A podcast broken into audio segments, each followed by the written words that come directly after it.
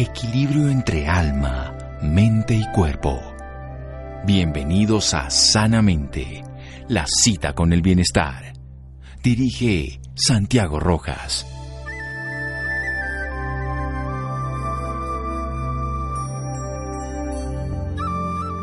Cuerpo sano es una habitación de invitados para el alma, un cuerpo enfermo una prisión para muchos. Francis Bacon. Buenas noches, estamos en Sanamente de Caracol Radio, su programa de salud, en el marco del Día Mundial de las Enfermedades Raras o Huérfanas, el 28 de febrero, la semana pasada, el domingo pasado, muchas enfermedades se dieron a conocer para el público y es importante que entendamos su prevalencia, son raras, su incidencia, cómo ocurren, pero sobre todo los síntomas y que muchas de estas, por ejemplo el San Filipo, son enfermedades que solamente nadie habrá escuchado y la que vamos a hablar esta noche en particular, que la vamos a nombrar en un momento, es importante entender que existen, que no son como las otras enfermedades comunes, muchos tipos de cáncer, sobre todo la diabetes, la hipertensión, en fin.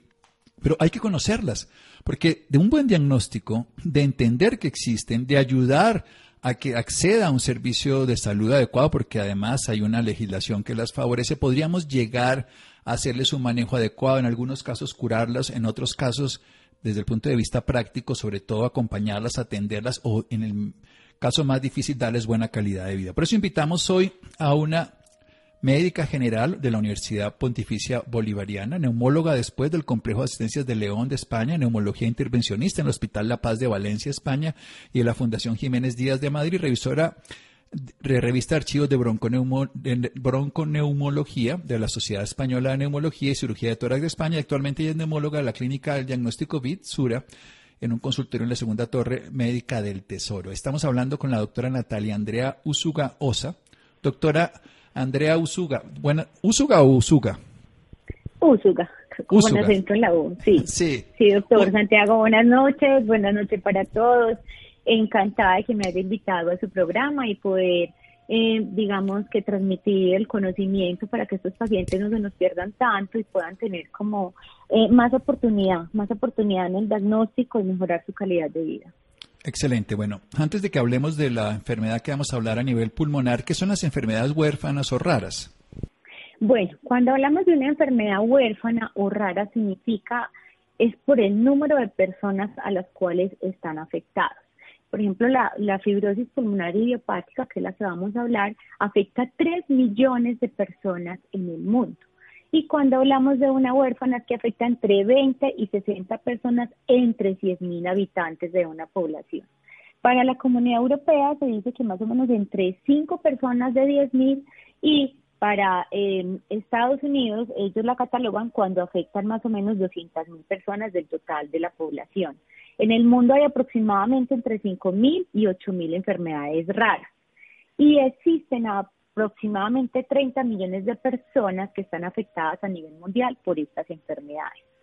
Em, son raras porque son de difícil diagnóstico muchas veces, porque son progresivas y porque lastimosamente la gran mayoría son incurables, doctor Santiago. Sí, esa es la realidad y por eso siempre queremos rendirle un homenaje en el sentido a todas las pacientes y a los médicos a los investigadores porque trabajan en un segmento de la población donde hay menos cantidad de recursos, menos conocimiento, pero por supuesto ahí tiene que haber el mismo amor. Vamos a hablar entonces de la fibrosis pulmonar idiopática en un momento después de un corte. Síganos escuchando por salud. Ya regresamos a Sanamente. Bienestar en Caracol Radio. Seguimos en Sanamente.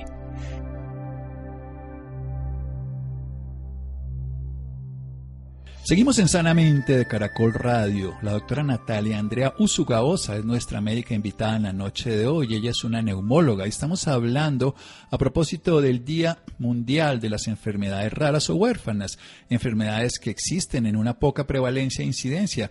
Podríamos hablar de que hay 30 millones de personas en el mundo que las padecen en este momento, un porcentaje que podríamos decir muy grande si fuera un país, pero esto distribuido en el mundo, una población de más de 7 mil millones de personas, pues son enfermedades escasas, son graves, son muchas incapacitantes, se vuelven crónicas no tienen un adecuado manejo. Y vamos a hablar de una en particular, se llama la fibrosis pulmonar idiopática y por eso la doctora Usuga, que es neumóloga, nos va a contar. Doctora Usuga.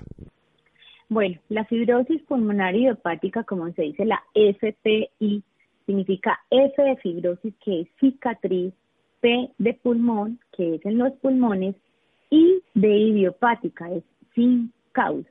Cuando nosotros hablamos de cicatriz, me van a decir, ¿cómo así, doctora? Aquí una cicatriz en el pulmón, ¿eso cómo puede pasar? Bueno, pues resulta que vamos a pensar que el, pulmón está hecho de una bolsita y dentro de esa bolsita hay otras bolsitas que se llaman los alvéolos. El espacio entre alvéolo y alvéolo tiene unos capilares y el total de todas esas bolsitas está recubierto por una estructura que se llama el intersticio. Si yo quiero hacer o donde se hace el intercambio gaseoso que es dentro de ese alvéolo, se aumenta la matriz celular y se cicatriza, se pone rígido, se pone duro, entonces no puede existir el intercambio gaseoso. Cuando no puede existir ese intercambio gaseoso, ¿qué pasa? Pues que el paciente empieza a tener disminución de oxígeno en todos sus tejidos, en, pues en todo el cuerpo, porque no está llevando el vaso toda la sangre oxigenada. Principalmente estos pacientes consultan por fatiga y por tos hay que tener en cuenta que es una enfermedad que afecta a cualquier persona en el mundo. Principalmente em, afecta a pacientes en edad avanzada, normalmente mayores de 50 años, 50 y 70 es lo que nos ha demostrado como los estudios, em, aunque se puede diagnosticar en personas jóvenes, digamos que del 2011 más o menos hacia acá, se han venido realizando muchos estudios genéticos. Entonces, gracias a esto, se ha podido diagnosticar fibrosis pulmonares idiopáticas eh, con marcada, pues digamos, eh, sí, eh, genética y en personas en estadios más tempranos. Eh, afecta principalmente a hombres y también otra característica importante es que la gran mayoría son fumadores. Bien, eh, aunque hablamos de idiopática, doctora, es que no tenemos la causa, pero usted ya puso ahí, en, medicina nosotros hablamos de correlación que no es causalidad, o sea, eh, hay cosas que están en el ambiente y que pueden favorecer. ¿Qué tanto favorecen estos aspectos ambientales? Hasta ahora hemos dicho a cualquier persona le da, hemos sabido los síntomas, hemos entendido que donde están las células sostenidas, el intersticio entre células se pone rígido, no hay intercambio de oxígeno y nos falta oxígeno y por eso nos cansamos y tosemos. Pero usted habló de fumar, cuénteme esos, esos ambientes que pueden favorecer o no esta enfermedad. Sí, lo que pasa es que pacientes que han tenido, eh, digamos que el enfisema o lo que más se habla últimamente es como la degeneración, el envejecimiento, ¿cómo así? Cuando yo estoy viejo, la, la forma de regenerarse el tejido es más difícil. Un, bebé se regenera si tiene algún problema celularmente, la regeneración celular es muy grande. Entonces, el tabaco, por decirlo así, envejece ese parénquima pulmonar, lo pone rígido y altera el intercambio gaseoso. Entonces muchos tienen antecedentes tabáquicos. Cuando uno va a encontrar la causa, por eso se dice idiopática porque no la tiene, pero ahora con todas las nuevas tecnologías, con la genética, cada vez se está encontrando, intentando caracterizar estos pacientes, porque al ser idiopática, yo excluyo, es una patología de exclusión, o sea, son pacientes, inclusive eh, cuando uno va a hablar eh, qué pacientes, cuánto tarda un paciente en llegar a ser diagnosticado una fibrosis pulmonar idiopática. La historia nos dice de los estudios que van entre tres meses y diez años y tres años, perdón. O sea, es muy difícil muchas veces eh, en una en una fase temprana poderla diagnosticar. Pero eh, es por exclusión, se dice que es idiopática, así estamos teniendo, mm, digamos, características genéticas y medioambientales que nos pueden caracterizar los pacientes, eh, nos ayudan a encontrar, digamos, a la hora clínica. Doctora, pero entonces, hablemos entonces de la base genética. Sabemos, por ejemplo, que en cáncer de mama hay un grupo de pacientes que tienen un, gen que es el BRCA1, BRCA2, como el de Angelina Jolie, y hacen cáncer de mama. ¿Qué tipos de genes se han encontrado frente a esta enfermedad? En este caso no estamos causantes, pero favorecedores o condicionantes, por decirlo de alguna manera. Sí, digamos que se han visto mutaciones teloméricas eh, realmente no se sabe si son adquiridas o si van de generación, apenas estamos en todos estos estudios, pero hay uno que sí se marca que es el polimorfismo MUC5.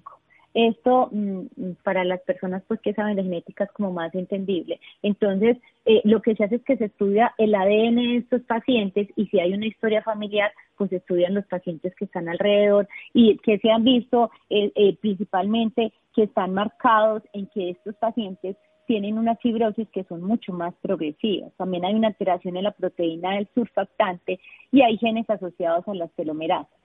Son principalmente como los tres factores que influyen o que pueden ayudar a que haya una mayor progresión eh, en la fibrosis principalmente. Bueno, esos son los factores genéticos, entonces polimorfismo, las proteínas del sulfactante que favorecen esa elasticidad. Pero hablemos entonces de lo que llamamos epigenética, o sea, los, las condiciones de vida. Hablábamos ahora del tabaquismo, que pues, es un factor que agrava, independientemente de esta enfermedad, a toda persona que consuma. ¿Qué otras cosas pueden hacerle daño? Los eh, ambientes laborales. Ah, sí, obviamente las exposiciones, pero digamos que aquí entrarían, estaría como las patologías intersticiales, no la idiopática. Cuando nosotros vamos a hacer como ese diagnóstico diferencial, es muy importante hacer como médico, y si yo soy un paciente también, pues empezar desde ahí a discriminar eh, yo a qué estoy expuesto. O sea, si estoy expuesto a un asbesto, si estoy en la minería expuesto, si soy picador de piedra. Entonces, hay factores externos que se influyen en mi parénquima pulmonar, pero digamos que estos ya no serían idiopáticas, sino que serían otro grupo de las patologías intersticiales porque afectan mi intersticio. Y hay algunas patologías intersticiales que son fibrosantes, pero ya tengo la causa. Entonces, cuando yo estoy estudiando un paciente por una posible patología intersticial, lo principal que tengo que hacer como médico general, como médico especialista, es hacer una historia clínica completa y empezando por esa historia laboral, por esa exposición que tiene el paciente constantemente, empezando por la historia familiar, si alguien más ha sufrido o tiene esos mismos síntomas, también están los fármacos, doctor. Hay fármacos que producen inflamación a nivel pulmonar o toxicidad y también me pueden llevar a la fibrosis. Entonces, de entrada, yo tengo que saber si estoy expuesto. El tabaco, obviamente, es un factor porque el enfisema es la destrucción completa del alvéolo. Entonces, el tabaco también influye a nivel de mi pulmón y de ese intersticio a producir una fibrosis pulmonar en estadios posavanzados. Bien, ya tenemos unos factores predisponentes genéticos, unos agravantes, porque las exposiciones pueden hacer precisamente que ese intersticio se dañe, el, el haber fumado, pero también el haber cocinado con leña, el estar expuestos a cantidades de condiciones medioambientales. Pasemos a lo concreto que una persona que nos está escuchando quisiera saber. O sea, yo podría tener esto, a mí me da tosecita, me da tos húmeda, toso por la noche, ¿Cómo serían esos síntomas, esa triada característica generalmente que tienen estas personas? Bueno, principalmente por lo que consulta el paciente son sensación de falta del aire, que es lo que el médico llamamos como disnea, ¿cierto? Puede empezar a máximos esfuerzos hasta llegar a mínimos esfuerzos. ¿Cómo así? Yo me puedo cansar inclusive vistiéndome, bañándome o simplemente haciendo mis actividades normales. Muchas veces cuando comienza la enfermedad, digamos que pasa más desapercibida y los pacientes la pueden achacar a otras cosas o a otra patología que también es importante saber que hay pacientes que tienen más comorbilidades anexas. La tos es otro síntoma supremamente importante porque al inflamarse el tejido pulmonar, digamos que la tos es uno de los síntomas que me dice qué es lo que está pasando en ese intersticio. La tos se caracteriza por ser seca principalmente. Puede ser productiva en momentos de exacerbaciones. ¿Qué es unas exacerbaciones? Que aumentan los síntomas que yo tenía de base y algunos son diagnosticados en la misma exacerbación de la enfermedad. Hay otra cosa muy importante que es bueno que los médicos generales observen o los pacientes también, es un signo que se llaman las acropaquias y es en mis dedos de las manos, en mis dedos de los, de los pies, yo tengo una deformidad como en la punta, se llaman dedos en palillos de tambor, son un poco encorvados, lo pueden buscar las imágenes que las encuentran y es algo que uno siempre mm, muchas veces encuentra en este tipo de pacientes. Hay otros síntomas más anodinos, como más difíciles de, digamos, concretar con la enfermedad, que es pérdida de peso, que es cansancio, que es dolor muscular, dolor articular. Entonces, al no tener como signos y síntomas patognomónicos de esta enfermedad, por eso es quizás eh, difícil el diagnóstico y diagnosticarla en edades tempranas. Eh, para los médicos y para los especialistas al inicio es difícil. Entonces es muy importante si usted como paciente está teniendo una tos seca que persiste en el tiempo, eh, por varios meses, si siente que se está cansando, si siente que sus actividades diarias están limitadas, es bueno que consulten, que se hagan ver por su médico general. Eh, ya vamos a explicar qué es lo que debe pedir su médico general y cómo se diagnostica esta enfermedad. Bien, de eso lo vamos a averiguar en un momento, pero es muy importante. Aquí hay tres características que van a pasar con el tiempo. Hay que decir algo que la doctora nos lo va a aclarar muy bien que esto no da mucho tiempo porque esta enfermedad es rápidamente progresiva, que son las características de las enfermedades huérfanas muchas veces cuando se desarrollan, pero recordemos es fatiga, cansancio que puede empezar con el esfuerzo, pero luego va haciendo incluso hasta sin esfuerzo, con mínimos esfuerzos, una tos seca persistente y puede que los deditos al final en la punta se vuelvan más gorditos, acropaquia, que es esos dedos de la mano de los pies como palillos de tambor. Vamos a hacer un pequeño corte aquí en Sanamente, desarrollamos la idea y ya vamos a hablarle a los exámenes qué va a hacer y qué puede pasar con estos pacientes. Es importante que los médicos cuando auscultemos, la doctora nos contará qué es lo que vamos a escuchar. Seguimos aquí en Sanamente de Caracol Radio. Síganos escuchando por salud. Ya regresamos a Sanamente. Bienestar en Caracol Radio. Seguimos en Sanamente.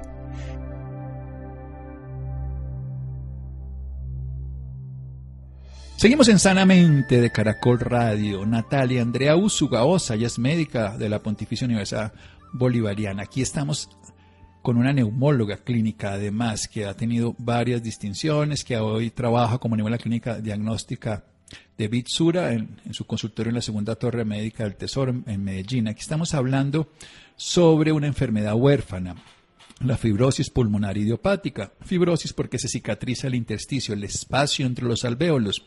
Pulmonar, la zona donde está el pulmón, y recordemos que los alvéolos son los que permiten el intercambio de oxígeno, los que nos dan la vida. Sin el oxígeno no lo podemos acumular, necesitamos en cada momento.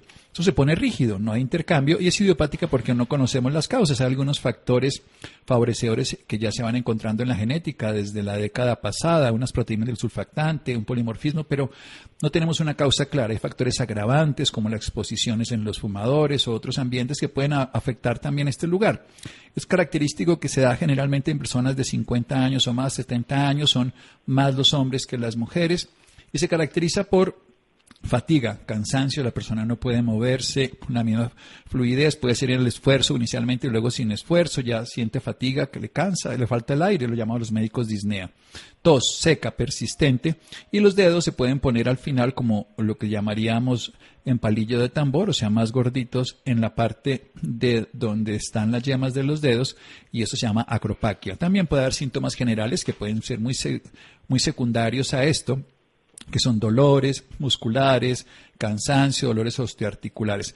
Hay que decir algo fundamental, es que el diagnóstico precisamente se puede confundir con enfisema pulmonar, se puede confundir con otras enfermedades relacionadas en el pulmón, el asma, la bronquitis crónica, y que por eso los diagnósticos llevan, según las investigaciones, de tres meses a tres años. Queremos que sea un diagnóstico más pronto. ¿Por qué, doctora? ¿Por qué es tan importante hacer un diagnóstico más temprano?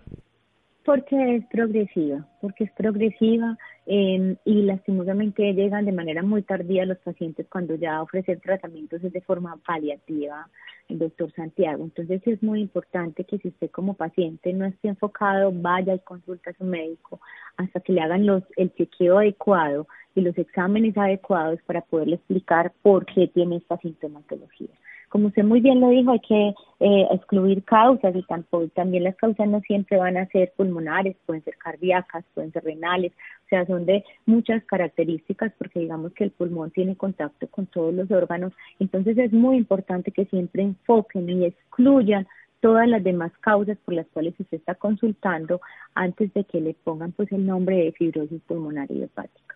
Entonces, vimos al paciente, el médico le hace una historia clínica completa, sus exposiciones, además sus antecedentes familiares y todo. Pero usted decía, pídele a su médico general o, o guíelo, pregúntele, y no será esta historia, pero sobre todo el médico general que también nos escuche. Cuéntenos esto del el, para, Exacto. Para mí el médico general es básico, es la base de la pirámide de todo. O sea, un buen médico general es un filtro increíble. Entonces, poder llegar donde un buen médico que te enfoque es maravilloso. Eh, cuando usted es médico general y le llega un paciente con estas características, ya ha hecho una historia laboral completa, una historia familiar completa, sabe si usa fármacos que pueden ser tóxicos pulmonares, usted hace un adecuado examen físico, ¿cierto? Pesamos el paciente, valoramos todo porque aquí influye todo, nutrición, todo, todo. Y en el examen físico hasta el 70% de los pacientes, de 70 al 80% más o menos de los pacientes, tienen velcros o crepitantes. Para los pacientes que no saben qué es un velcro, qué es un crepitante, es como, como un crujido en cáscara de huevo. Eh, y lastimosamente eh, los estudios demuestran que hasta un 75%, 70% de los médicos lo escuchan y predomina hasta un 80% en los pacientes. Entonces es súper importante. Sí, usted es médico general, de auscultar adecuadamente al paciente y verificar si el paciente tiene o no tiene eh, crepitantes pulmonares. Después de ver eso, usted como médico general, ¿qué le va a pedir al paciente? Entonces, empezamos con las imágenes de pulmón. Normalmente arrancamos con una radiografía de tórax. Lastimosamente, en, en fases tempranas, las placas es muy difícil de diferenciar eh, los típicos patrones pues de la fibrosis pulmonar. También puede pedir pruebas funcionales como una espirometría que también en fases tempranas puede ser normales y lo que nos va a marcar la diferencia se llama la difusión pulmonar. La difusión pulmonar es la que me mide cómo está funcionando ese intersticio pulmonar. Entonces es súper importante si usted trabaja en una EPS o en una entidad que le permite pedir la radiografía con las pruebas funcionales completas, ya hizo casi todo el trabajo. Em, cuando las radiografías de tórax son normales, el paciente persiste con la clínica. Usted no sabe eh, de qué origen es o de qué etiología es esta clínica. Si puede pedir un tag de tórax de alta resolución sería magnífico. Eh, el especialista, normalmente nosotros, yo sí me muevo eh, todo el tiempo y los pacientes me están escuchando, lo saben, con imágenes como TAC de alta resolución. ¿Por qué? Le cuento, doctor Santiago, que según el TAC, ellos tienen unos cortes pulmonares entre 5 a 20 milímetros. Entonces, poder observar todo el parénquima pulmonar de arriba a abajo de manera cautelosa es espectacular, porque las imágenes como yo siempre digo, pues las personas que me siguen en Instagram y en, mi cuenta saben que yo siempre les digo que las imágenes pulmonares hablan por sí solas. Entonces yo entiendo qué le está pasando a ese parénquima pulmonar. Cuando yo miro los pulmones de arriba hacia abajo, puedo detectar muchas cosas, puedo saber por qué está teniendo sintomatología y relacionarlos con la patología que considero que tiene el paciente. Eh, cuando nosotros hacemos todas estas pruebas, digamos que antiguamente el diagnóstico, eh, porque no estaba tan marcada la parte radiológica, no teníamos, digamos que tanta ayuda, pero ahora se diagnostica básicamente desde la imagen. Antiguamente requeríamos más biopsias pulmonares. Las biopsias pulmonares se pueden hacer de varias formas, desde una broncoscopia, pero realmente la muestra es muy pequeña, necesitamos un poco más de material para poder leerla en un microscopio y que el patólogo nos diga qué características tiene ese parénquima. Eh, si utilizan en Europa ahora, eh, Bogotá también tiene las criobiopsias y algunos otros sitios del país, que es en, el, en la punta del broncoscopio, hay algo que congela y saca un bloque mayor. Son biopsias muy bonitas porque tiene eh, mayor cantidad de parénquima para estudiarse sin necesidad de someter al paciente, digamos que a, a una a una sala quirúrgica. Y ya vienen las biopsias que nos ayudan a hacer los cirujanos de tórax, que se hace por videotoracoscopia, donde se sacan cunitas o muestras, digamos que de tamaño más grande que una broncoscopia, y se pueden leer en este parénquima pulmonar, los patólogos de pulmón nos pueden dar la información de qué es lo que está pasando. Estas biopsias normalmente las dejamos cuando no hay, no hay conclusión entre los hallazgos previos y las imágenes cuando tenemos dudas si realmente es una fibrosis pulmonar idiopática. Bien, tenemos un paciente con un diagnóstico, ya lo sabemos, primero pues eh, se puede hacer la historia clínica, se le puede escuchar y escuchar en un 80% está ese velcro, esas crepitaciones que un médico lo puede reconocer, una radiografía que al principio no es diagnóstico, una espirometría que no, pero si el paciente está más avanzado sí, o una disfunción pulmonar que nos mira el intersticio y ya se haría un examen mayor, se podría hacer una biopsia, ya puede ser por broncoscopia que no es tan completa o una biopsia en cuña. Ahora pasemos al tema del manejo de estos pacientes, de la evolución de estos pacientes, de este diagnóstico, depende de un tratamiento. ¿Qué se puede hacer, doctora Usuga? Sí, hay, un proceso muy bonito que se llama el ABCD. El ABCD es A, evaluar al paciente juntos y saber sus necesidades. B, darle toda la información sobre su enfermedad, porque eso es básico y yo siempre cada vez que doy charlas para los médicos generales, siempre les digo, es súper importante que el paciente salga de su puerta sabiendo lo que le está pasando, qué puede suceder, cómo va a progresar y cómo se va a tratar. Eh, el sí es mejorar los síntomas y evaluar las comorbilidades. Estos pacientes normalmente casi todos, la gran mayoría, tienen otras patologías anexas a estas. Entonces también saber qué voy a dar, qué otra medicación pongo de más, qué efectos colaterales puedo tener. Eh, de escoger la medicación que modifique su enfermedad, que ayude a frenar su enfermedad. Ahora vamos a hablar de los tratamientos que gracias a Dios a partir del 2013 empezó Europa y Estados Unidos, nosotros tuvimos eh, la llegada de la primera antifibrótico en el 2016. Entonces, poder brindarle al paciente un panorama diferente. Digamos que a partir de estos años hacia acá, este futuro de estas enfermedades han cambiado gracias a los nuevos tratamientos que han entrado. La cura definitiva es el trasplante pulmonar. Como todos sabemos, eh, tenemos trasplante en Colombia, no el número que quisiéramos, pero podemos contar en trasplante. ¿Qué es lo que pasa con estos pacientes, doctor Santiago, que llegan a una edad donde muchas veces ya no son aptos para trasplante? Y también tenemos que pensar en todo el tratamiento que hay posterior a un trasplante. Y el E o el I, que para mí algo básico que realmente pocos hacemos, es hablar con el paciente sobre el que desea para el final de su vida. Es básico que los médicos especialistas que llevamos este tipo de pacientes le demos la oportunidad al paciente de decidir sobre qué quiere hacer al final de su vida. Eh, no esperar a una intubación a última hora, no esperar una crisis donde esté exacerbada, no poner a la familia, porque esas son decisiones que tienen que tomar eh, dos, tres personas cuando se pueden reunir juntos, entonces darle la oportunidad de que decida lo que quiere hacer, porque son enfermedades que son muy progresivas y que el paciente probablemente termine en tratamientos paliativos. Paliativos es que yo doy medicación solo para paliar sintomatología. Entonces eso es muy importante, poderlo hablar y dejarlo reflejado en las historias clínicas. Cuando estos pacientes tenemos ya todo el enfoque, mm, yo siempre arranco, eh, doctor Santiago, con la rehabilitación. La rehabilitación es algo fundamental, no solamente para mi paciente de fibrosis pulmonar, sino que todos los pacientes que me escuchan saben que yo soy en pro y para la calidad de vida. Entonces, yo entreno a mi paciente, lo ayudo. ¿Por qué? Porque son pacientes, eh, doctor Santiago, que llegan a un punto donde les da miedo comer, donde les da miedo bañarse, donde caminar es un sacrificio, donde ya no pueden cargar sus nietos, donde no pueden hacer jardinería. Entonces, no saben lo que significa poder lograr acondicionar un paciente para que vuelva a realizar sus actividades cotidianas o sus actividades que más le gustan.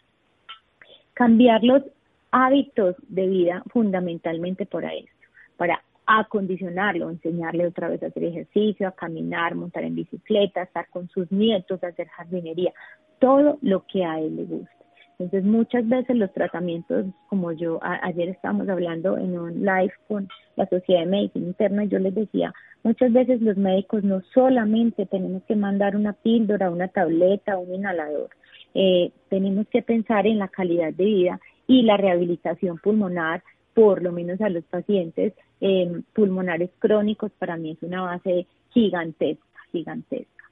Eh, otra también que tenemos siempre que pensar es en los beneficios que tiene la oxigenoterapia. Cuando yo, como médico general, como médico especialista, a un paciente crónico le mando oxigenoterapia. Bueno, Normalmente todos los libros, si uno va a estudiar, le dicen pídale una gasometría al paciente y valore la PO2, la presión de oxígeno. Eh, yo soy amante a las caminatas. Las caminatas de seis minutos es una prueba que se hace durante seis minutos. Eh, se tiene de una esquina a la otra 30 metros, el paciente camina durante los seis minutos con un pulso oxímetro, se toma la tensión arterial antes y después de la prueba y lo que evaluamos es total de metros caminados por el paciente, la saturación inicial, final y la saturación promedio. Y con eso yo, yo, Natalia, sé qué paciente necesita o no oxigenoterapia. ¿Cómo así? Si al doctor Santiago, eh, pues yo espero que tengas una enfermedad intersticial, pero si la, si la llega a sufrir, le hago una gasometría, lo siento en la sala de espera de 15 a 20 minutos, le pincho los gases arteriales y me dan perfecto. Pero si resulta que si él va y camina de ahí a la puerta del laboratorio, y ya se desatura, entonces para mí eso es lo que, lo que es importante, que el día a día el paciente pueda hacer sus cosas sin hacer un sobreesfuerzo a la base ya fibrótica que tengo en el pulmón. Entonces las caminatas me van a dar la información real de lo que necesita el paciente o no.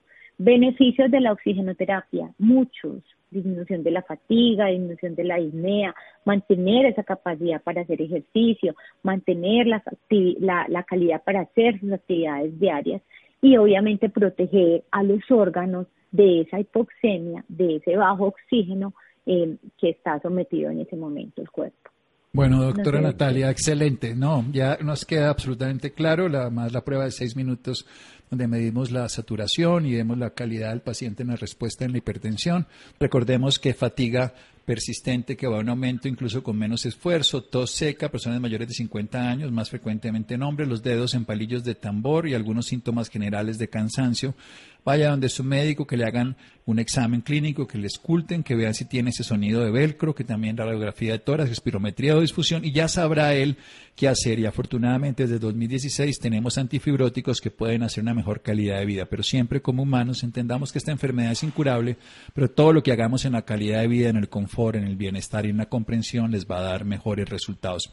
Doctora Andrea Usuga, ¿cuál es el teléfono o los datos personales suyos para personas interesadas? Recordemos que es neumóloga, no solamente trata esta fibrosis, pero también y por supuesto con carácter científico y humano de otras enfermedades respiratorias. Claro que sí. Mi consultorio está en la segunda torre del Centro Comercial El Tesoro, la Torre Médica número 2, el 1566. El teléfono es 305-243-004. También tenemos cuenta en Instagram y en Facebook dedicada única exclusivamente para la educación del paciente. Ahí también nos pueden dejar. ¿Pero cómo se llama la cuenta? Eh, neumóloga.natalia Úsuga.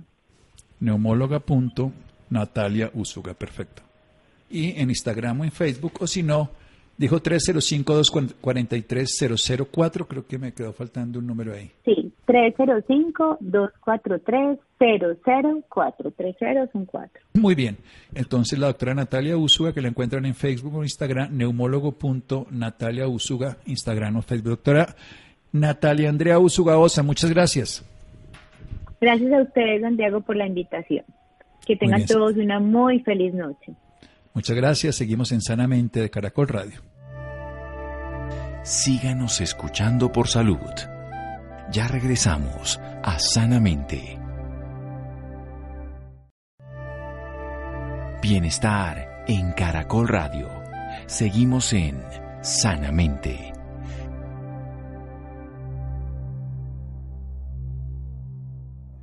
Seguimos en Sanamente de Caracol Radio. Recordemos que nuestra invitada anterior, la neumóloga Natalia Andrea Usugaosa, la encuentran en neumólogo.natalia Usuga, la pueden encontrar en Instagram o en Facebook.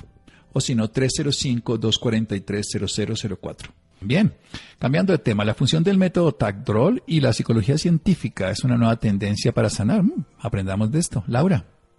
Muy buenas noches Santiago para usted y para todas las personas que nos sintonizan a esta hora.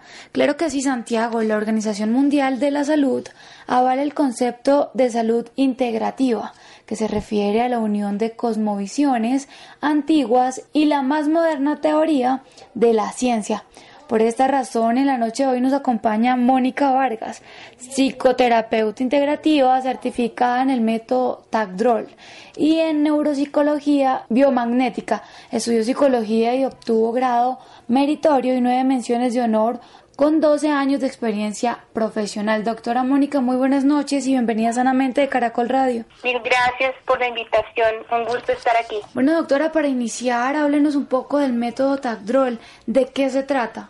Bueno, el método TACDROL es un sistema de autoinvestigación que se investiga la mente y pasamos de una investigación de lo consciente, es decir, de lo que nos damos cuenta, a una investigación mucho más profunda de aquellas cosas que posiblemente en ocasiones no nos percatamos y que se denomina inconsciente, que están las capas profundas. Entonces el método Tagdol es una combinación de esa investigación profunda para poder eliminar esas capas inconscientes que nos están haciendo daño o que nos están causando dificultades a nosotros mismos o con nuestro entorno y también eh, se combina esta investigación con algo que se llaman packs de Tagdol. Los packs de Tagdol son unas tarjetas que contienen lecturas y tienen también sustancias sagradas que se ha comprobado tienen la capacidad de ayudar a remover eso que encontramos en el inconsciente, porque contactan con lo mejor de nosotros. Entonces este método es precisamente ir llevando a la persona a un conocimiento profundo y a la vez vaciando todas estas emociones, pensamientos, traumas, memorias de dolor, etcétera, que nos obstaculizan. Entonces, esto es brevemente lo que es método Tagdol. ¿Y quiénes pueden hacer uso de este entrenamiento? Pueden hacer uso todas las personas que de verdad, sinceramente, quieren pasar más allá de un conocimiento de sí mismo superficial a un conocimiento profundo. Entonces, una, una persona que, digamos, un, yo trabajo principalmente con adolescentes, con jóvenes y con adultos. Pero inclusive, estando en mi consulta, he tenido la oportunidad hasta de atender a niños de tres años porque sus padres en principio entran en contacto conmigo y luego dicen, oh, yo quiero también esto para mi hijo. Entonces yo diría que el método Tagdol beneficia a toda persona que sinceramente quiera un cambio y que se quiera comprometer con él. Y eso abarca muchas edades y, y también muchos, digamos, muchos, muchas personas en general. ¿Y cómo se puede realizar este método? ¿En qué lugar y en qué momento del día?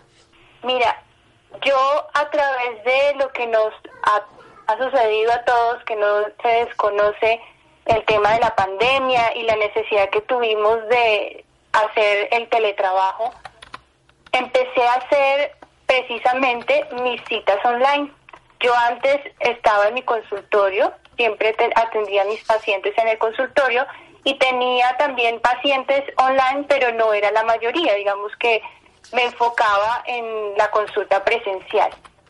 Y a raíz de esto empecé a explorar con más eh, profundidad este tema de la, de la teleconsulta y he tenido de verdad resultados maravillosos, he tenido resultados que han favorecido a gente de otros países y eso me parece muy, muy, muy positivo porque ya no me limito a, a los que están cerca mío, sino también puedo llegar a todas las personas que, que tengan un computador, que tengan internet y que estén dispuestas a aprender algo diferente y a, y hacerse cargo de sí mismos.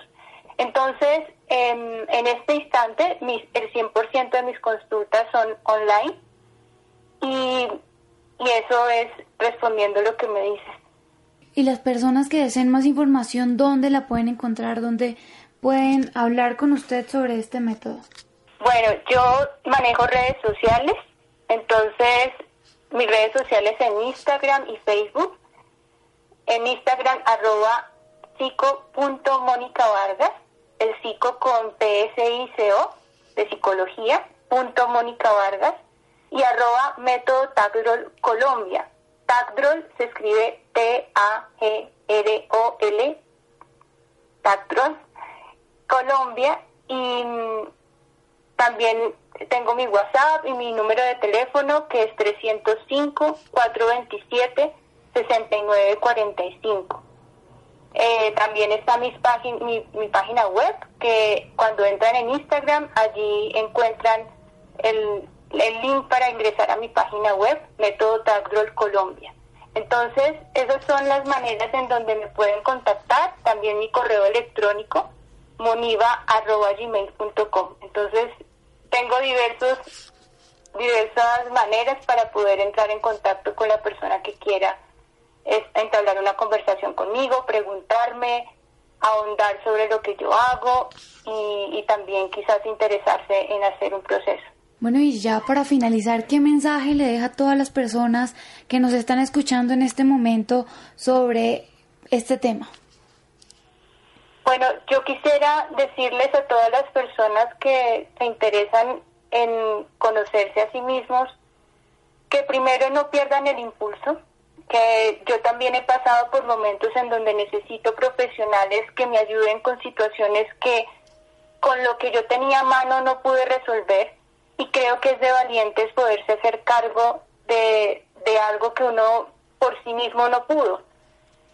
Y en ese lapso de tiempo en donde uno está tomando la decisión de ponerse en manos de alguien que lo guíe, en que alguien que le enseñe, pueden pasar muchas cosas y yo lo que les quiero decir es no pierdan el impulso, no pierdan el impulso porque es una oportunidad que puede que la dejemos para después y ese después ya no ya esté o lleno de más situaciones difíciles o quizás ya no tengamos esa oportunidad. Entonces ese es uno de mis consejos y mi sugerencia para una persona que se interese en este método. Yo tengo algo muy claro y es que existen diversas maneras de hacerse cargo de uno mismo y de mejorar. En este momento, una de las cosas más importantes que nos ha beneficiado en, en los últimos tiempos es precisamente tener herramientas para poder utilizarlas, diversas terapias, diversas eh, eh incluso libros, pero más allá de toda la información hay algo que yo he aprendido y es poder ponerlo en práctica en la vida, porque eso es lo más importante. No es tanto la información a la que podemos acceder, sino la información que podemos hacer nuestra. ¿Y cómo la hacemos nuestra? En, nuestro, en nuestra cotidianidad, con nuestras acciones, con todo lo que hacemos. Eso es lo que yo quisiera invitarlos a hacer y a descubrir y quizás si al investigar sobre mí, sobre lo que hago, les interesa, por favor no lo duden y pregunten y bueno, ojalá nos podamos encontrar en el camino y ser coayudantes para que haya un mundo mejor. Ese es, ese es lo que, el mensaje que quisiera dejarles a todos. Perfecto, doctora Mónica, muchísimas gracias por esta valiosa información y por acompañarnos esta noche aquí en Sanamente de Caracol Radio. Un privilegio para mí, muchísimas gracias. Bueno, Laura, muchas gracias. Muy bien. Llegamos al final de Sanamente. Rolando, muchas gracias. Freddy, Ricardo Bedoya, Jessy Rodríguez, quédense con una voz en el camino con Ley Martín. Caracol piensa en ti. Buenas noches.